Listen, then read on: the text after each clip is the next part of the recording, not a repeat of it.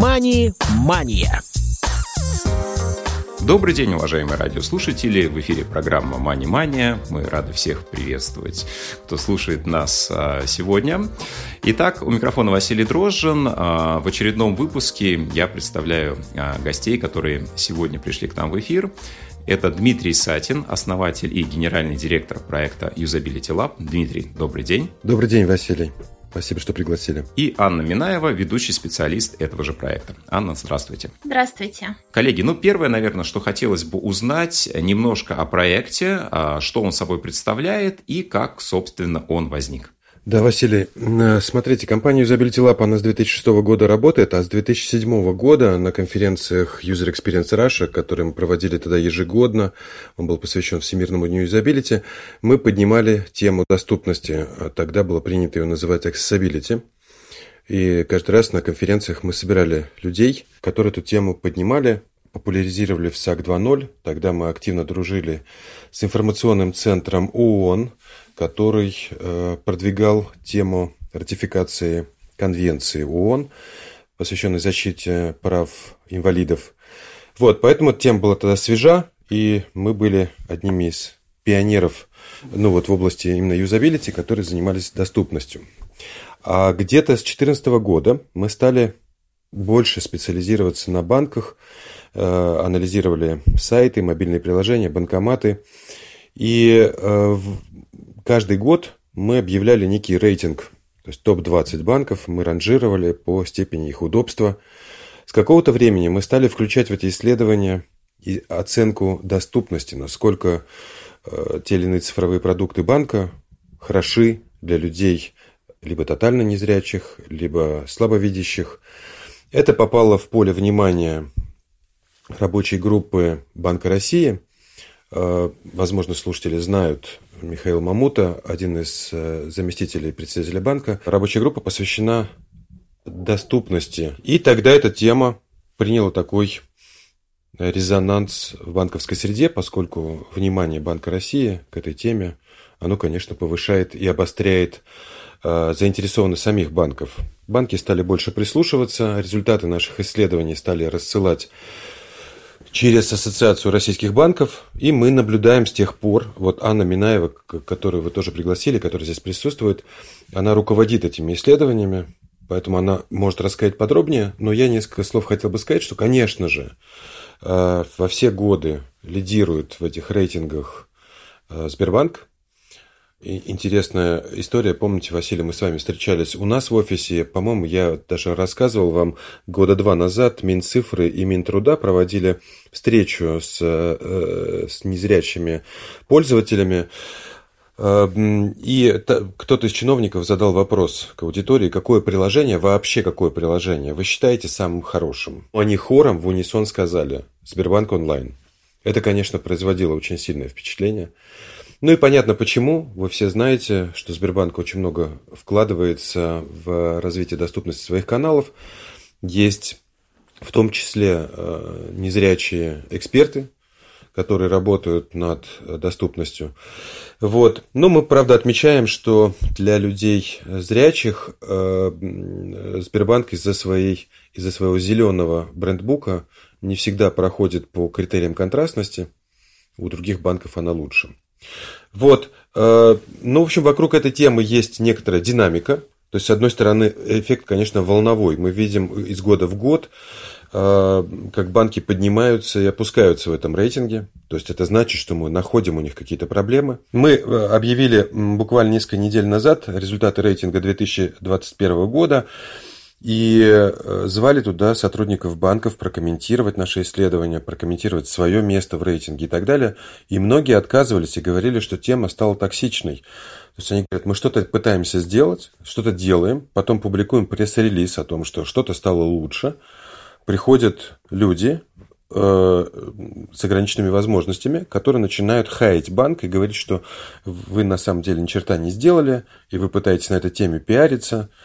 И поэтому, говорит, мы сейчас стараемся не быть публичными. То есть мы стараемся улучшать доступность, но не быть публичными.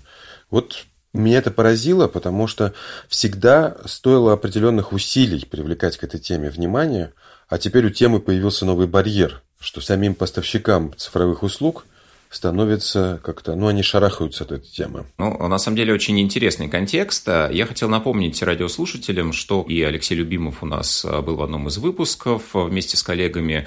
Мы говорили про доступность продуктов а, банка ВТБ, ну и, в частности, специалист цифровых сервисов а, Сбербанка также был у нас в гостях, Павел Попко, и этот выпуск также в архиве можно найти. Анна, хотелось вас вовлечь в нашу беседу. Скажите, вот ваша роль в проекте, а, вы занимаетесь исследованиями в области доступности, как этот процесс протекает? Я занимаюсь этой темой с 2016 э, года примерно, то есть сначала я начинала как исследователь, который просто исследовал продукты на доступность, на возможность Э, совместимости с всевозможными скринридерами. Ну и сейчас я руковожу этим направлением исследования и э, работаю в команде с другими специалистами, которые также вовлечены в эту тему. Когда я присоединилась к этой теме, то это было как часть проекта рейтинга банков. А сейчас это фактически параллельное исследование, э, там практически равнозначное, которое мы презентуем одновременно с исследованием удобства. А, мы смотрим, насколько банки а, адаптированы под скринридеры, насколько можно пройти типовые сценарии в банковских приложениях при использовании скринридеров. Мы смотрим на айфонах, на телефонах с андроидом, смотрим на десктопе тоже. И фиксируем проблемы, которые мы там обнаруживаем. То есть а, наиболее стандартные проблемы, которые возникают, это неподписанные кнопки, а, либо подписанные неправильно, используют какие-то системные названия вместо нормальной подписи. Когда не устанавливается фокус, очень часто бывает, что а, какие-то элементы становятся просто недоступными для скринридеров. Вот, это мы все фиксируем. И на самом деле вот я бы хотела тоже прокомментировать а, один момент, который вот только что возникал в разговоре. Когда мы говорим, что вот там нужно адаптировать приложение, что а, доступность и удобство, они действительно взаимосвязаны. Когда я общалась а, с разработчиком, который, в общем-то, занимался темой доступности и тоже занимался адаптацией приложения для скринридеров, он сказал очень интересную вещь. Когда адаптируешь а, приложение под скринридер, нужно построить ментальную модель пользования, ну, как пользователь а, взаимодействует с каким-то сценарием на экране. А, для того, чтобы правильно подписать все кнопки, правильно поставить иерархию. Но на самом деле в процессе а, создания этой ментальной модели которая, в общем-то, и планировалась для того, чтобы подписать кнопки для скринридера.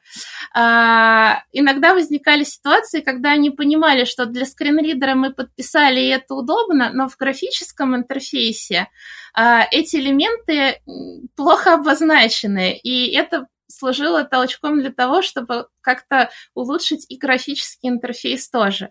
То есть вот такие интересные моменты возникают периодически. Да, вот а, подскажите, пожалуйста, а, я поясню для наших радиослушателей. А, Анна является человеком с обычным зрением, да, как вы в целом, насколько вам удобно использовать программы экранного доступа, да, ведь вам пришлось э, с профессиональной точки зрения их тоже изучить, да, насколько это условно здоровому, обычно зрячему человеку, ну, технически легко. В самом начале это было нелегко, я скажу честно, потому что это совершенно был для меня непривычный паттерн. А, я этому фактически ну, обучалась. А, сейчас тоже помогаю обучаться этому коллегам тоже. Но на самом деле это действительно помогает э, взглянуть на приложение под другим углом, потому что а, когда ты к этому уже привык, то начинаешь замечать те проблемы, которые раньше не замечал. Хорошо. А вот, коллеги, а, вопрос к вам, а, к двоим. Формируется общий некий рейтинг да, по уровню доступности для людей с ограничениями по зрению тех или иных приложений, продуктов банковской сферы. Да, представители этих банков видят результаты, например, что их банк находится на последнем месте этого рейтинга. Каково взаимодействие, да, механизм а, взаимодействия с представителями этих а, учреждений, насколько они открыты, насколько они готовы идти на контакт. И вот по вашему опыту, да, есть а, представители специальных департаментов, да, в Сбер, в ВТБ, об этом мы уже сегодня говорили. А вот что касается других банков, да, кто занимается направлением доступности, accessibility, это специально обученные люди, это просто человек, который в том числе отвечает за это. А, насколько я понимаю, не везде распространена практика, что это ну, какой-то определенный специалист или специалист с инвалидностью тем более. Василий, а, тут приходится признать, что а, такие отделы и специалисты присутствуют только в нескольких банках и что э, если банк находится в самом низу нашего рейтинга по доступности, то, скорее всего, там нет политической воли заниматься вопросами доступности. То есть там, скорее всего, никого нет. И поэтому э, такие банки редко выходят на связь, редко реагируют на подобные места в рейтинге. Они любят, когда их хвалят, если они занимают места в первой тройке, они об этом пишут пресс-релизы, об этом сообщают миру. Но те, кто не поднялся там выше десятого места, обычно ведут себя пассивно и молчат. Но, э, как я сказал, политическая воля – это очень важное понятие для продвижения и доступности, и юзабилити. Если руководитель по каким-то причинам считает это важным, то все получится. Потому что вопросы общей доступности, они не требуют какого-то прямо супер академического знания. Это стандарты, которые нужно аккуратно и четко соблюсти. Вопросы доступности требуют дисциплины и профессионализма вот в плане знания стандартов, не, не опускать руки, потому что работы много, потому что когда программист делает тяп-ляп и все атрибуты, которые потом будут э, озвучиваться в скринридере, ну, он так делает быстро, и не знает даже о том, что он сейчас кому-то нам просто причиняет боль. А иногда внутренние презентации, например, в нашем рейтинге в этом году очень сильно поднялся Газпромбанк. Несколько лет назад, я не уверен, что именно это событие привело к такому успеху, но несколько лет назад я был в Газпромбанке с лекцией а, там на разные темы, и клиентского опыта, и доступности. Собралась большая группа людей, которые меня слушали, и я показал им кусочек нашего отчета, мобильное приложение Газпромбанка и тот самый чизбургер, три полоски для открытия меню, озвучивался на каком-то очень там странная тарабарщина была. Потом мне в кулуарах признались, что мобильное приложение, разработчики, вот программисты, фронтенд, это крымские татары. И вот я предполагаю, что молодой человек, который программировал, не понимая сути некоторых атрибутов iOS приложения, написал туда какую-то ерунду, а может быть написал что-то на родном языке. И оно так и пошло в продуктив, что называется, да. И пользователи слышат вот эту старую, странную тарабарщину, когда пытаются изучить интерфейс и попадают на это меню. Вот. Конечно же, такие э, факты, то есть я в, уверен, что наши исследования, они подстегивают в этом смысле банки. Ну, потому что, знаете, главным двигателем, если нет политической воли, если она еще не созрела, то главным двигателем вопросов доступности и удобства тоже является стыд. Когда разработчику становится стыдно от того, что он сделал. есть такой прекрасный пример. Фамиль Гаджиев, мобильный разработчик Альфа-банка, сейчас он уже не занимается Альфа-мобайлом, но э, в один момент, э, несколько лет назад, Альфа Мобайл сделал некоторый прорыв в, в наших рейтингах, поднялся, разделил вместе со Сбербанком первое место. Э, там была особенность в том, что Сбербанк был самый лучший для незрячих пользователей, а Альфа-банк самый лучший по контрастности, то есть для людей э, слабовидящих, но не незрячих. Так вот, Фамил Гаджиев даже написал об этом статью на Хабре, о том, как они улучшали accessibility, и это очень прекрасный текст, в том смысле, что он показывает, что это несложно. Только нужно знать и дисциплинированно выполнять правила стандартов. Но когда мы его позвали к нам на мероприятие банковского UX, на вебинар, и там его расспрашивали, он сказал, что мы спрашивали, а что тебя подтолкнуло этим заниматься? Он говорит, вы знаете, однажды из службы поддержки мне переслали письмо, где незрячий пользователь говорил о том, как ему плохо пользоваться приложением Альфа-банка. И он говорит, я так удивился, во-первых, я не знал о существовании этих людей. Я не знал о том, что им плохо. Я, я не, уж точно не догадывался, что, что я являюсь причиной того, что им плохо. Мне стало стыдно. Я стал с этой темой разбираться. Без, обратите внимание, Василий, без того, что ему руководство что-то сказало. И там даже курьез был, что Альфа-банк в тот, тот год был даже немножко удивлен своему высокому месту в нашем рейтинге, потому что это не была политическая воля, это не был приказ сверху. Поэтому, конечно, э, нужно всегда пропагандировать, нужно разработчикам на всех площадках, доступных там, конференциях, раньше их было много офлайновых, теперь мы все перешли в онлайн, как-то все равно собираемся, везде нужно эту тему продвигать и показывать, что это несложно. Потому что очень часто, когда мы агитируем бизнес заниматься проблемами доступности, они говорят, ну, понимаете, это увеличивает бюджет проекта, а, а у нас нет денег, например знаете, внутрь, я никогда это не произношу вслух, но хочется сказать, что ну нет денег, тогда хватит этим заниматься, тогда вообще уйдите с рынка. Сейчас, да, 2022 год, а, тенденция в целом, во-первых, вовлеченности представителей кредитных учреждений в обеспечение доступности в этот процесс в целом, да, насколько она выросла за последнее время, и как результат, как следствие, насколько повышается уровень доступности банковских приложений, ну, тех а, учреждений, которые вот э, являются представителями банков системной значимости, ну и плюс-минус еще там десяток банков, например. Знаете, э, я сейчас начну, а Аня, может быть, продолжит. Аня просто может, сможет цифрами, наверное, проиллюстрировать то, что я скажу. Слушатели не знают, но мы же с вами встречались раньше, и вы к нам пришли с довольно тяжелой темой для меня о том, что доступность многих приложений ухудшается. Это меня сильно озадачило, и я начал присматриваться к тому, а что происходит. И действительно, те примеры, которые вы приводили, они имеют место. И если в них всматриваться, то приходится сказать необычную вещь. Доступность мобильных приложений, если мы сейчас только на этом концентрируемся, она развивается каким-то по какой-то волнообразной э, линии. То есть возникают всплески, когда, например, появляются такие пассионарной личности, как Фамил Гаджиев, которого я только что упомянул, да, которые по своей воле вдруг начинают улучшать приложение. А потом они уходят, потому что время работы, активной работы сотрудника с каким-то продуктом, оно не бесконечно, оно измеряется несколькими годами. Потом они уходят, иногда происходит даже смена власти, ну, приходят новые руководители, и которые ничего не знают о том, что было раньше. И они начинают, они, как правило, переделывают приложение с нуля – и в этот момент теряется компетенция. И в эти, как раз на таких вот сменах поколений или руководства, ну, в общем, команд, да, мы видим вдруг радикальные скачки, то есть падение э, того или иного мобильного приложения в нашем рейтинге. Поэтому проблема, с которой мы сейчас столкнулись, ее еще предстоит до конца осознать, это сохранение знаний и компетенции внутри организации финансовой при этой поколенческой смене.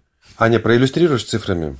А, да, вот тут достаточно интересный такой момент. Вот если говорить в целом, да, вот за то время, что я занимаюсь этим проектом, я могу сказать, что в общем и целом доступность все-таки увеличивается, да, потому что а, то, что, например, в 2016 году, наверное, больше, чем половину банков из нашего рейтинга было даже нельзя войти со скринридером, то в этом году э, нельзя войти было, если не ошибаюсь, только в два или три банка из 21. Поэтому вот в чем-то действительно есть улучшение. Но при этом надо отметить, что проблемы-то вот те, которые как были в 2016 году, так они и остались. То есть вот проблемы отсутствия фокуса, неподписанных кнопок, а, неподписанных типов элементов, а, абракадабра в названии, это все вот оно никуда не делось. То есть у каких-то банков это становится чуть больше, чуть меньше. Там у кого-то в одном сценарии исчезает, но появляется в другом сценарии. То есть вот оно, оно действительно волнообразное, и оно так э, достаточно случайным образом иногда вот э, расположено. То есть в каких-то банках э, люди действительно стараются что-то поменять. Вот э, особенно те банки, которые сейчас у нас в лидерах по доступности, там видно, что работа ведется. В каких-то других банках, которые тоже хотят э, подняться, наверное, чуть повыше в рейтинге, тоже мы видим, что какая-то работа началась. Но здесь действительно вот этот момент с сохранением наследия, он тоже никуда не девается, потому что вот поправить подписи к кнопкам, чтобы скринридер это читал, ну, это может сделать, условно говоря, один программист там за месяц. Но для того, чтобы обучить этого человека, и чтобы обучить не только его одного, но еще и там, его коллег, чтобы если этот человек уволился, то другие смогли бы это все подхватить. Вот это вот основной, наверное, а, барьер, который нужно всем банкам преодолеть, чтобы эти знания никуда не уходили. В 2007 году, когда информационный центр ООН пропагандировал э, конвенцию ООН по защите инвалидов, они решили начать с себя. Они понимали, что сайт, э, российский сайт ООН тоже не идеал доступности. А как тогда они, какое моральное право они имеют агитировать за доступность? И они попросили нас переделать сайт так, чтобы он был идеален для скринридеров. Мы со своей задачей справились. Сайт небольшой был в информационном плане, э, поэтому эта работа была недолгой. Но через год они сделали еще одну очень мудрую вещь. Они попросили нас, а посмотрите, а доступность его не ухудшилась за это время. Я был немножко удивлен самому вопросу, потому что а что с ним должно было случиться? Ну, сайт и сайт работал. Ну, сказано, сделано, нас попросили оценить, мы посмотрели и поняли – что везде, где сохранились, э, сохранилась наша работа, там все осталось идеально. А место, где с доступностью стали большие проблемы, это там, где сотрудники информационного центра выкладывали материалы. То есть в самой изменчивой части сайта. Почему? То есть, когда мы стали разбираться, мы поняли, прилетает какой-нибудь пресс-релиз из э, штаба из штаба ООН, из штаб-квартиры. Они его переводят на русский язык, какую-то PDF-ку, cut and paste, там системные администраторы, даже не специалисты по контенту. Просто скопировали, вставили э, на сайт, и там все разъехалось. Списки разъехались, верстка разъехалась, заголовки поехали. И уже скринридер начинает путаться, уже воспринимать на слух становится очень тяжело и непонятно. Из, из этой э, всей истории я хочу, хотя она старая достаточно, но я хочу вывести одну мораль что добиться вот единоразово э, хорошей доступности мобильного приложения или сайта не так сложно. Значительно сложнее удержать этот параметр. Потому что дальше работа становится постоянной. И другой пример, более свежий. Э, много общаемся с ребятами из Сбербанка, которые занимаются там доступностью. Вы сегодня упоминали Павла Попко. И мы брали интервью у Паши. И э, проблема, например, Сбербанка в его масштабе. Группа, которая занимается доступностью, не так многочисленна. Но им нужно отслеживать и э, интернет-банк, и мобильный банк, и для физлиц, и для юрлиц. Да там куча всяких продуктов. Представьте себе, сколько... Ведь все банки развиваются очень быстро, те, которые, по крайней мере, стали технологическими компаниями. Изменений, вносимых в продукт, так много, что просто не успеваешь все оттестировать. И, конечно же, э, нужно повышать, как Аня сказала, нужно повышать культуру всех разработчиков, потому что как тестировщик ты просто не успеешь это все проверить. Единоразово повысив доступность э, какого-то цифрового продукта, потом очень много времени тратить на удержание этого параметра. Вы знаете, если сравнивать э, доступность в России и за рубежом, то приходится отметить то, что в Соединенных Штатах, в Европейском Союзе существуют законодательные акты, которые требуют от разработчиков делать приложение в соответствии со стандартом. В России такой регуляторики нет до сих пор. То есть, конечно же, а, адаптировали в ЦАК 2.0, сделали ГОСТ, но ГОСТ до сих пор носит рекомендательный характер. И у меня вопрос большой. То есть я когда иногда добираюсь до трибун высоких, я говорю о том, что почему российский законодатель не занимается этим вопросом. Пока не будет закона, приказа, каких-либо нормативно-правовых актов, дело будет двигаться очень медленно. То есть, да, мы говорим о том, что динамика есть, мы говорим, что динамика волнообразная, то взлеты, то падения, но регуляторики государственной нету. И я не понимаю, почему. Это так несложно. Я не знаю, чего они боятся, почему они эту тему игнорируют. И я хотел бы и вашей площадкой воспользоваться, чтобы, обращаясь к незрячим людям, сказать, ребята, давайте, давайте тормошить власть, пусть она занимается своим прямым делом, законотворчеством. Спасибо вам, спасибо, коллеги. А, действительно здорово, что в целом а, вектор положительный, да, а, у нас есть позитивные изменения. Ну и спасибо вам за тот вклад, который в этот процесс вносите вы. Сегодня у нас в гостях были Дмитрий Сатин, основатель и генеральный директор проекта Usability Lab, и Анна Минаева, ведущий специалист данного проекта. Спасибо и до новых встреч в эфире Радио ВОЗ. Мани-мания.